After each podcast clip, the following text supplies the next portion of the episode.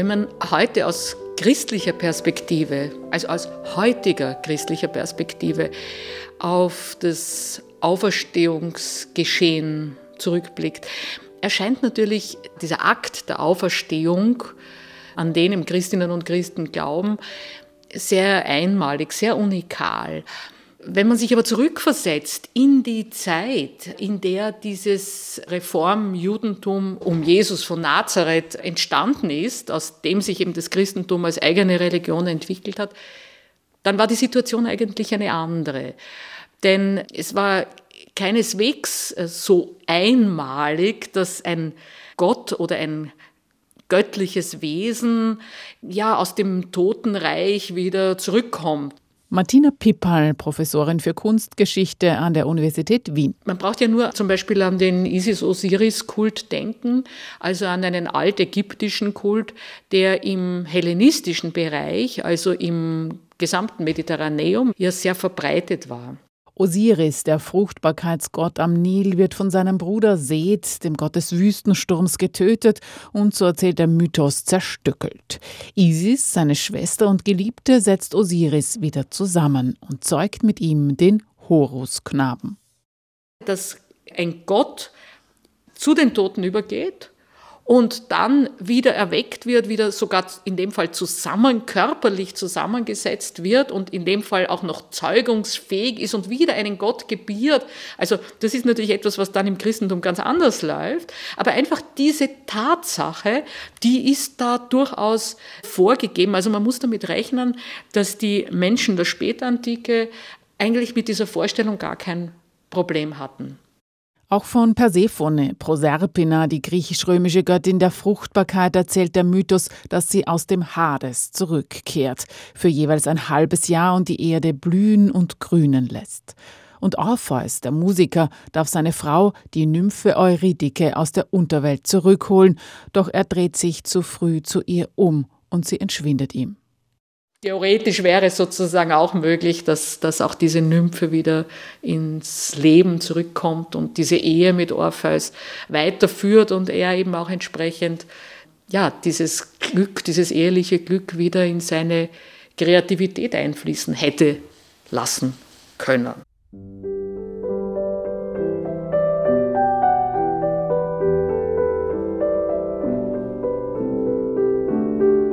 Göttliche Wesen also, die aus dem Tod zurückkommen, kennen die Menschen der Antike und die antike Kunst hat sie vielfach dargestellt. Die biblische Religion allerdings kennt lange keine Rückkehr aus dem Tod. Erst im zweiten Jahrhundert vor Christus entwickelt sich die Vorstellung, dass die Gerechten nicht im Tod bleiben und dass es einen letzten Richter über die Guten und die Bösen geben werde. Im christlichen Glauben ist das Jesus Christus. Die christliche Kunst stellt ihn im Himmel thronend dar. Doch wie kam Christus in den Himmel und wie aus dem Grabe heraus? Darauf hat die Kunst noch keine Antwort. Und in diesem Kontext, glaube ich, äh, muss man dann auch noch die römische Staatsreligion mit einbeziehen. Also wir wissen alle, Caesar ist ermordet worden, aber sein Neffe Octavian, also der spätere Augustus, betreibt eben die Divinisierung seines Onkels, also dass der Senat beschließt, dass Cäsar zum Divus erhoben wird, zum Göttlichen, also nicht zum Gott, aber zum Divus, zum Göttlichen. Und er bekommt einen Tempel am Forum Romanum, wo auch Opfer dargebracht werden. Das heißt, die Leiche wird zwar verbrannt, aber die Persönlichkeit Cäsar lebt als divinisierter, als vergöttlichter weiter. Und diese Divinisierung wird ja dann von sämtlichen späteren Kaisern auch übernommen. Es entstehen kunstgeschichtliche Muster, eine Ikonographie für die Vergöttlichung des römischen Kaisers. Bekannt und berühmt ist diese Basis, die heute im Vatikan ist, der Säule für Antoninus Pius und seine Gattin. Also damit sind wir in den 60er Jahren des zweiten Jahrhunderts. Da trägt ein Genius so auf seinem Rücken und auf seinen Fittichen dieses Paar, also Kaiser und Kaiserin, in den Himmel. Die sitzen so quasi oder stehen auf seinem Rücken wie auf einem weiß nicht, Surfbrett. Und der Genius trägt mit breit entfalteten Flügeln, also dieses kaiserliche Paar in den Himmel. Das Üblichere ist, dass der Kaiser in den Himmel auf der Bieger fährt, also auf dem Wagen, der vom, von einem Viergespann gezogen wird. Und das geht durch die ganze Spätantike so. Und es ist interessant, dass zum Beispiel auch die Söhne Konstantins des Großen, also da sind wir dann nach 337, eine Münze am Schlagen lassen, wo man sieht, wie Konstantin, also Kaiser Konstantin, auf dem Streitwagen steht, der von vier Pferden in den Himmel gezogen wird und die Hand Gottes, also jetzt kann man da nicht vom christlichen Gott sprechen, sondern das ist der Gott jetzt in einem sehr allgemeinen Sinn, aus dem Himmel sich hinunterstreckt, um den Kaiser bei der Hand zu nehmen und ihn in den Himmel hineinzuziehen. Das ist insofern interessant, weil Konstantin, der ja den schönen Beinamen der Große erhalten hat, aus christlicher Perspektive immer primär als der gesehen wird, der das Christentum akzeptiert hat, also diese Toleranzvereinbarung geschlossen hat, dass das Christentum und alle anderen Religionen eben im Reich toleriert werden. Aber nichtsdestotrotz ist er ja bis zum Schluss Pontifex Maximus geblieben, also der Chef des heidnischen Kultes. Und interessant ist, dass seine Söhne, die ja als eine christliche Erziehung bekommen haben und das Christentum auch weiter gefördert haben, aber dennoch nach seinem Tod noch einmal so eine Münze schlagen lassen, die ganz in der paganen Tradition steht. Also die den Vater zeigen als Divinisierten. Er, er, hat, er hat bereits also die Toga über den Kopf gezogen, damit ist klar, dass er tot ist. Und eben als Toter wird er in den Himmel hinaufgezogen und eben von der Hand Gottes erfasst, um eben da in den Himmel aufgenommen zu werden.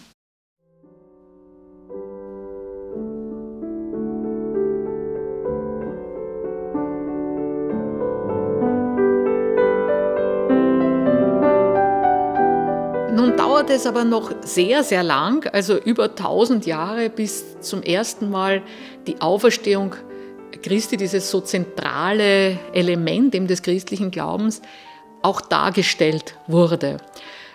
Vorher hat man diese zentrale Aussage eigentlich immer nur umschrieben umschrieben, zum Beispiel mit Jona aus dem Alten Testament, der nach drei Tagen aus dem Bauch des Fisches ausgespuckt wurde, eine der klassischen Umschreibungen für die Auferstehung am dritten Tag.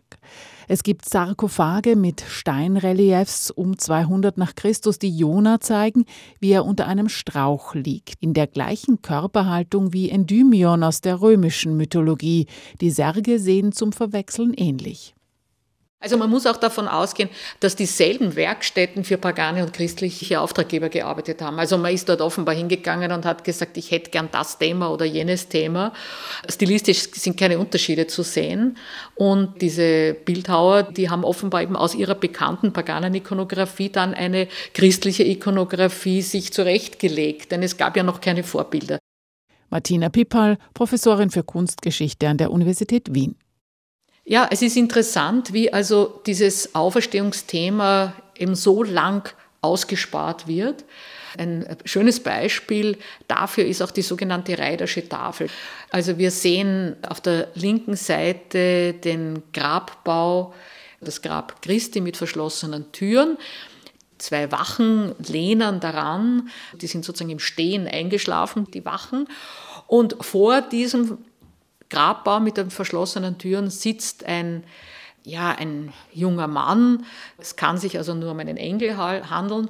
Und der verkündet mit ausgestreckten Segensgestus den drei Marien, die von rechts nahen, die Auferstehung Christi.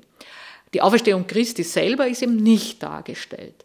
In der oberen Hälfte dieses Reliefs sehen wir aber, dass Christus in den Himmel hinaufschreitet, also nicht hinauffährt, sondern hinaufschreitet. Es gibt hier eine Hügelkette, die nach rechts oben ansteigt und wird von der Dextera Dei, also von der Hand Gottes, in den Himmel gezogen. Der Himmel als solcher ist durch eine Wolke, die so ein bisschen wie Schlagobers aussieht und die rechte obere Ecke füllt, angegeben. Die Hand Gottes, die aus dem Himmel greift, die kennen wir noch von den römischen Kaisern. Jetzt zieht sie Christus in den Himmel auf einem Notizblöckchen aus Elfenbein, nur etwas mehr als 10 cm groß, die Reidersche Tafel um 400 nach Christus. Doch wie kam Christus aus dem Grabe heraus? Das darzustellen wagt die Kunst noch lange nicht. Ja, und dann vergehen Jahrhunderte und die Auferstehung wird nicht dargestellt. Also sie wird im Westen ersetzt durch den Grabbesuch der drei Marien. Eine der schönsten Darstellungen findet sich im Perikopenbuch Heinrichs II., der, das in der Münchner Staatsbibliothek liegt, das uns diese, diesen Grabbesuch auf einer Doppelseite zeigt. Also der linken Seite, der Verso-Seite, wie die Handschriftenleute sagen, sehen wir unter einer Kolonnade vor goldenem Grund die drei Marien stehen, die ihre Salbgefäße mitgebracht haben, weil sie ja den Leichnam salben wollen.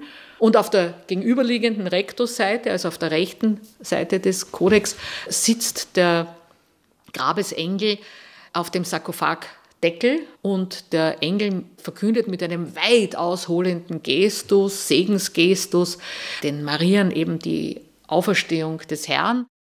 Eine Sturmböe scheint die Flügel und das Gewand des Engels erfasst zu haben. Das ist die Dynamik der Auferstehung als Sturmwind. Der Herr ist auferstanden, er ist nicht hier, sagt der Engel, so erzählen es die Evangelien. Doch von dem Moment der Auferstehung selbst erzählen sie nicht. Kein Wort im ganzen Neuen Testament dazu, wie Jesus dem Grabe entsteigt. Aus gutem Grund. Auferstehung ist kein Ereignis wie jedes andere. Auferstehung wird in der Begegnung erfahrbar. Etwa der Begegnung der Maria von Magdala mit dem vermeintlichen Gärtner. Eine der ersten Darstellungen findet sich im Kodex Eckbert Ende des 10. Jahrhunderts auf der Bodenseeinsel Reichenau hergestellt.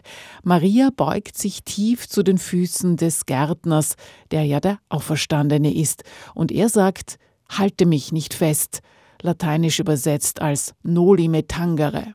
Dieses ikonografische Schema, das lebt dann lang fort. Also auch Giotto Anfang des 14. Jahrhunderts, zum Beispiel in der berühmten Arena-Kapelle in Padua, in der Skroveni-Kapelle, verwendet nach wie vor diesen ikonografischen Typus. Also links sehen wir den Sarkophag, den wir können nicht wirklich gut hineinsehen, aber wir gehen davon aus, er ist leer. Unterhalb des Sarkophags, also vor dem Sarkophag, haben wir sogar vier schlafende Wächter, also die schlafen immer noch, während Christus ganz rechts auch wieder ganz weißes Gewand tragend dargestellt ist mit der Fahne, also die Fahne, die die Auferstehung auch symbolisiert, also als Siegeszeichen. Und Maria Magdalena, die ganz am vordersten Bildrand jetzt kniet und auch ihre, in dem Fall ihre beiden Hände ausstreckt, Christus entgegen und Christus ist sozusagen im Wegschreiten begriffen, dreht sich zurück und äh, spricht Maria Magdalena mit seiner Rechten an, mit diesem Gestus eben Noli me, me tangere. Also dieser, dieser Typus lebt dann sehr, sehr lang als Umschreibung auch wieder des Auferstehungsgeschehens weiter.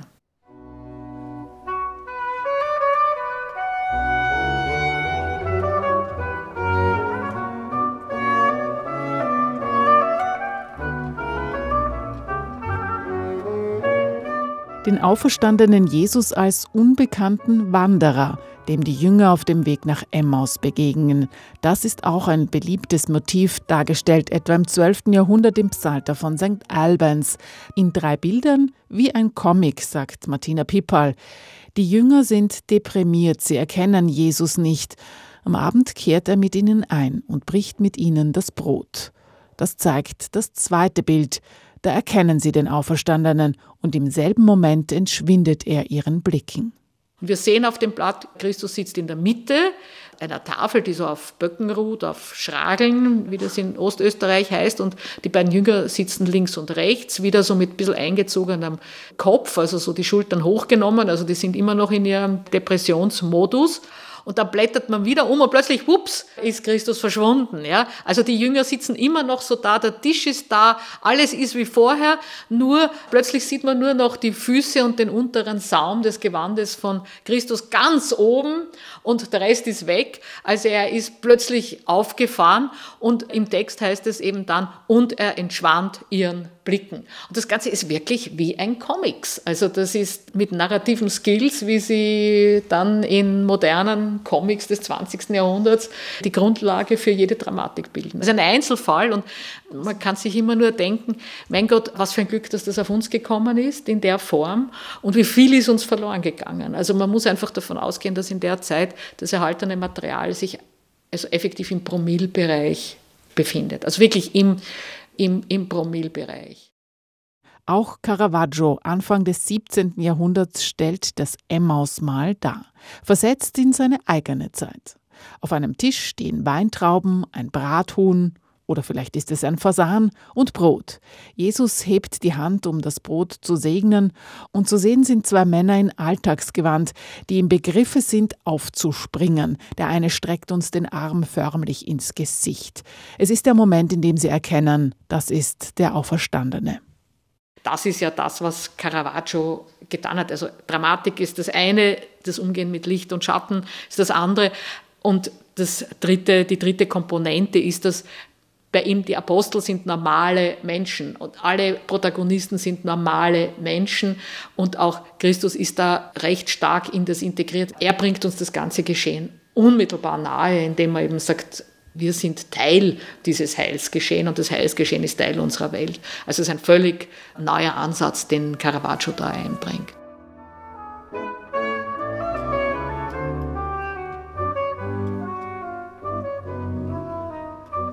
ja, jetzt müssen wir endlich dazu kommen, wann beginnt man die Auferstehung darzustellen.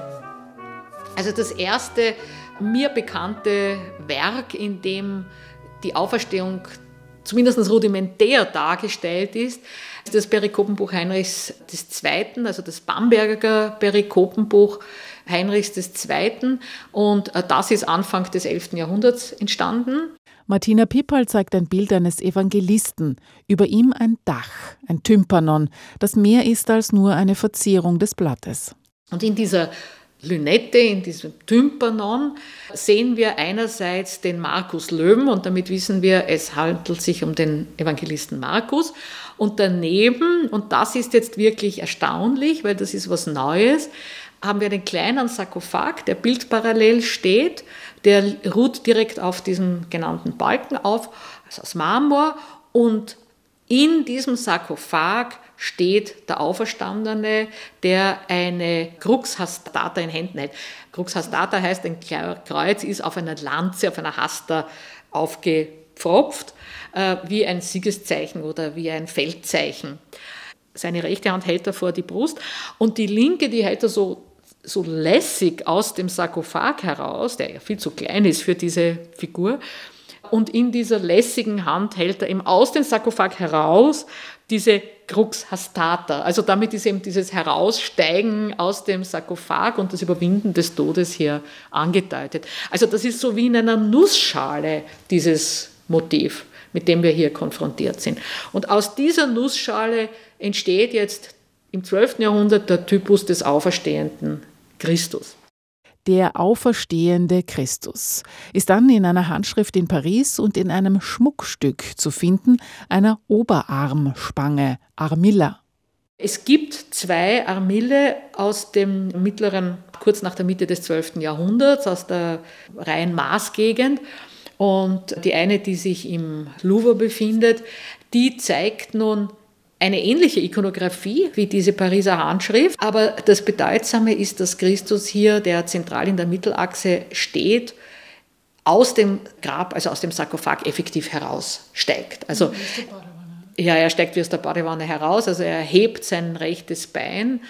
Also Christus steigt äh, mit Tunika und einem togaartigen Umhang angetan aus dem Sarkophag. Er hält noch das Leichentuch, das hier dunkelrot ist, in seiner Rechten und äh, lässt es aber jetzt sozusagen in den Sarkophag während der Auferstehung hineinfallen. Mit der linken hält er eine Crux Hastata, also als Siegeszeichen, dass er über den, über den Tod gesiegt hat. Ein aus dem Grab steigender Christus des 12. Jahrhunderts findet sich auch in der Nähe von Wien, am sogenannten Verderner Altar in Klosterneuburg, bestehend aus Emailtafeln mit Szenen aus dem Alten und Neuen Testament, die sich gegenseitig interpretieren. Da könnte man jetzt unendlich lang drüber reden, aber ich möchte mich auf diese Auferstehungsdarstellung konzentrieren. Wie gesagt, das ist eine der frühesten. Der Altar ist 1181 vollendet worden. Meines Erachtens ist er in der Maßgegend, also heutiges Belgien, geschaffen worden oder eventuell Rheinland und ist dann zerlegterweise aus meiner Sicht, also meiner Meinung nach, nach Klosterneuburg gebracht worden und hier wieder zusammengesetzt worden. Ich betone das so, weil es gibt auch Gegenmeinungen, die, die der Ansicht sind, der Goldschmied hätte hier gearbeitet. Gut, auch das kann man hier jetzt nicht ausführen, aber wiederum eine der frühesten Auferstehungsdarstellungen, also wirklich ganz spektakulär, avantgardistisch.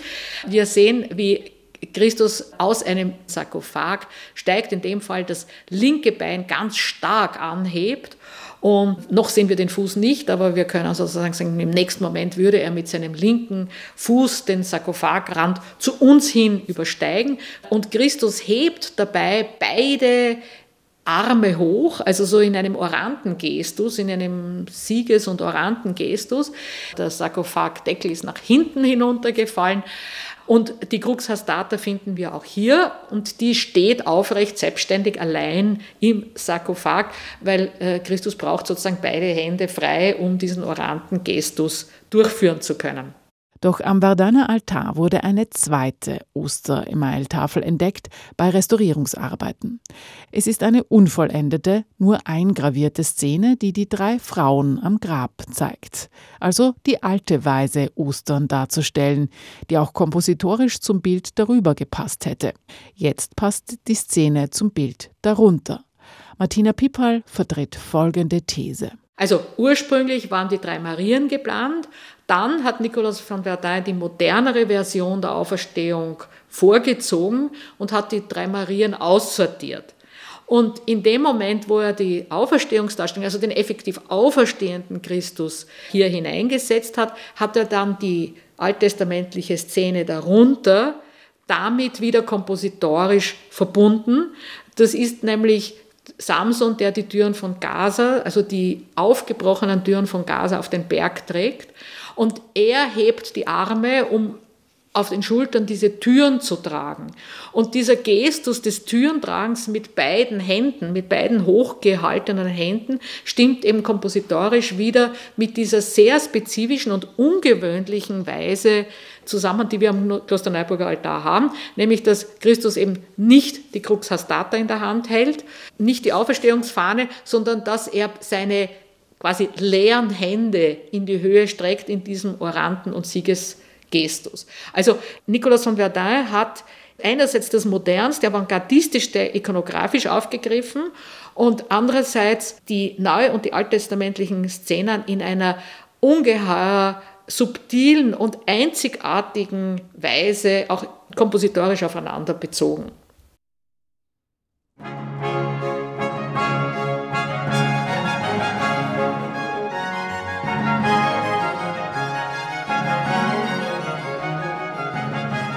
Und zum Abschluss die, geht es nach Martina Pippal, gelungenste Darstellung des auferstehenden Christus. Am Isenheimer Altar von Matthias Grünewald von 1516. Christus schwebt aus dem Grab. Ein Bild, das Auferstehung und Himmelfahrt verbindet. Das ist wirklich die Nonplusultra-Auferstehung, die man sich vorstellen kann. Wiederum haben wir ikonografisch das Motiv, dass die Wachen, also die Soldaten, uns entgegen ja, purzelt. Die schlafen nicht nur, sondern die sind, glaube ich, auch in einer Schockstarre, wie eine Momentaufnahme aus einem Film, den man in einem Augenblick stoppt. Und Christus schwebt eben aus diesem Sarkophag heraus. Er ist sozusagen bekleidet mit diesem langen Grabtuch, das unten noch im Sarkophag hängt und sogar sich über die vordere Sarkophagrante geschlagen hat. Unten blau ist, sozusagen kühl, dort wo er aufgestiegen ist und dann allmählich in ein Violett und Rot und Gelb und Weiß übergeht, dort wo es um seinen verklärten, strahlenden, lichtaussendenden Leib geschlungen ist. Und ich glaube, jeder, der dieses Bild einmal gesehen hat, kann sich an dieses Gesicht erinnern, das sozusagen vergeht, eine transzendente Form annimmt. Und hinter ihm ist noch sowas wie ein Heiligenschein, also ein runder Nimbus. Das Ganze findet sichtlich in der Nacht statt. Der Himmel ist schwarz, die Soldaten sind von Schwarz umfangen, wo sie nicht von diesem Auferstehenden belichtet, beleuchtet werden und wie sich eben diese Lichtaureole und Christus ist die Lichtaureole und ist vor der Lichtaureole, wie das also vor diesem nächtlichen Hintergrund sich entfaltet. Ich glaube, das, das, das kann man einfach nicht vergessen, weil es, das steht eben so für diese Aussage, dass Christus diese dunkle Welt erhält, erleuchtet. Das kann einfach nicht mehr übertroffen werden. Und wenn man spätere Darstellungen anschaut, auch wenn sie von ganz großen Meistern sind, etwa wie von, von Rubens, es kommt letzten Endes nie mehr dieser fruchtbare Moment wieder, den Grünewald hier schafft. Dieses Öffnen unserer Welt in eine Transzendente hinein und dieses Interagieren von beiden, das ist am, am Isenheim da in Colmar einfach in einer Form gelungen, da kann man irgendwie nicht mehr drüber hinausgehen.